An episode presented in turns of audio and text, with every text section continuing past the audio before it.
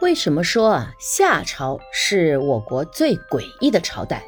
到底它在历史上是否真的存在过呢？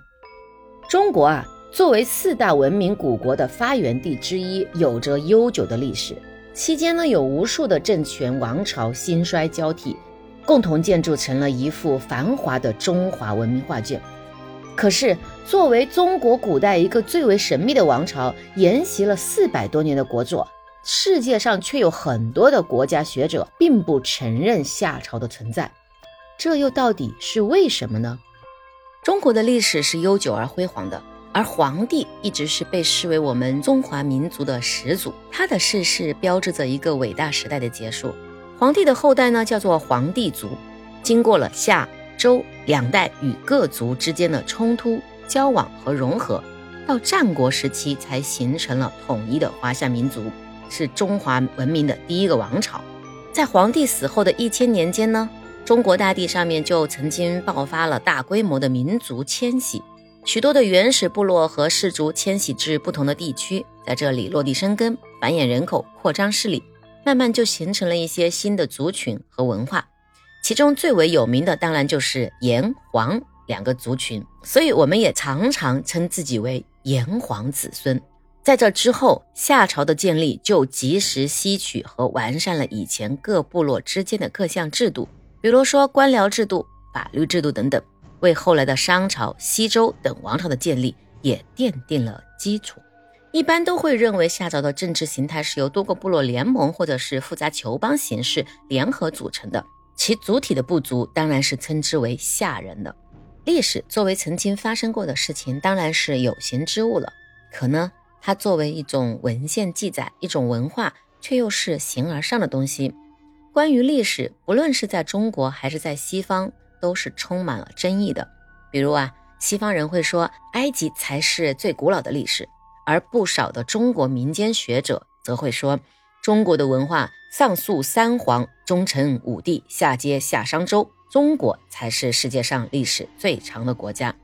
抛开这两个观点到底谁对谁错的问题，我们可以看出来，这个争议当中不仅仅包含着历史事实，还包含着形而上的历史文化。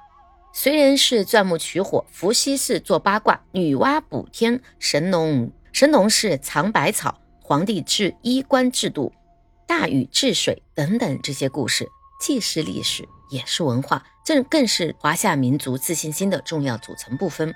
所以啊，从这一点来看呢，我们就能够理解为什么在关于历史这一些已经过去的陈年往事上会发生如此激烈的争论。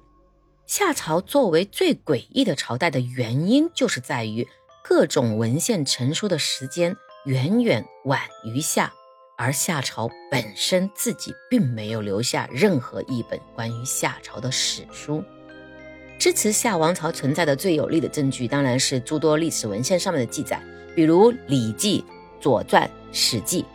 但是这些文献成书的时间啊，远远晚于夏。成书最早的《礼记》是在周朝之后，而《史记》更是由汉朝的司马迁所作。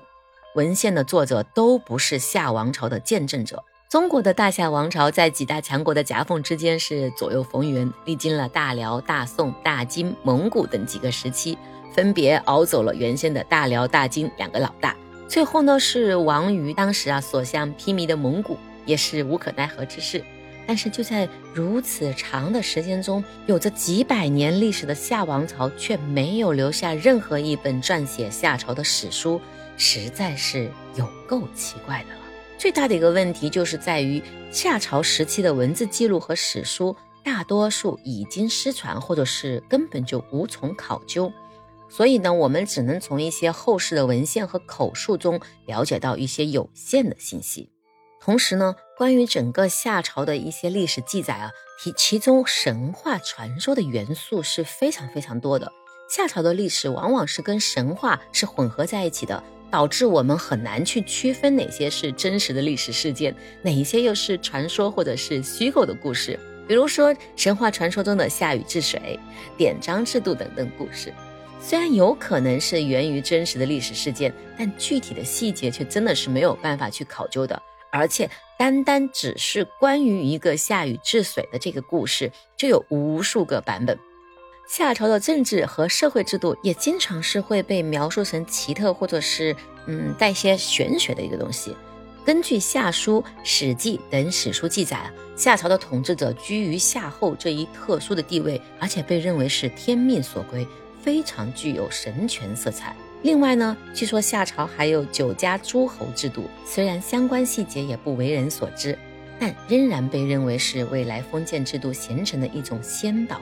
这些因素综合起来，就使得夏朝时期的历史和文化更加的神秘和诡异，很难被我们所理解和解释。夏朝有一个夏历，在很早的时候呢，可能被称其为夏天的历法。慢慢的就有了冬至与其他节气的一个研究。嗯，我们先来说说这个字面的意思吧。夏历出来之后呢，这个时期的朝代正好是大禹王子启建立夏。或者夏朝的时间，人们呢就用夏天的这个夏代替了夏。如果没有夏代，那这段历史应该是什么样的情况呢？在中国历史里面早有记载，虽然遗物比较少啊，但那个时候因为文字也不太发达，主要是靠口头去进行交流。可是呢，那个时候的人们是不会造假的。夏朝是后来的历史学家对那个历史时期的一个尊称，因为那个时候并没有所谓朝代的一个观念。还有一个就是整个夏朝时期，他们的统治区域地域到底有多大？也许并不能达到后世商周的一个控制范围。和每一个朝代的中央统治者都会考虑自己所继承的前朝是正统，自己的政权才是名正言顺中央正统。所以，也许夏朝只是一个地方政权，统治地域不是很广，留下的痕迹早就已经被漫长的岁月掩盖，难以寻找了。可是，它依然在后世的朝代中被称之为正统。殷墟被发现之前，也曾质疑过商朝是否存在呢？对不对？事实证明啊，殷本纪不但不是传说，而且还相当准确。所以，这种情况下，我们再贸然的去否认夏朝的一个真实性，当然就个人觉得是有点接近于无赖了，对不对？西方没有史观文化传统，并不理解文献对中国人的特殊意义。修史书的人绝对不是出于自己的个人爱好或者是利益，更多的时候是出于特有的一个使命感。亚洲很多周边的国家都从中国史书中去寻找到相关的一些证据，去弥补自己的一个历史。这么一想的话，大家是不是各自心里面都有一杆秤了呢？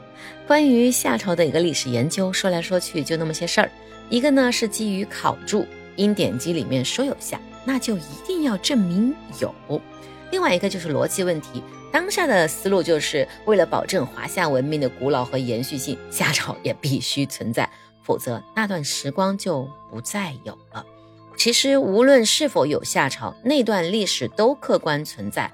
西方的雅典文化其实也同样的几乎是没有历史记载，几乎也全部都是神话。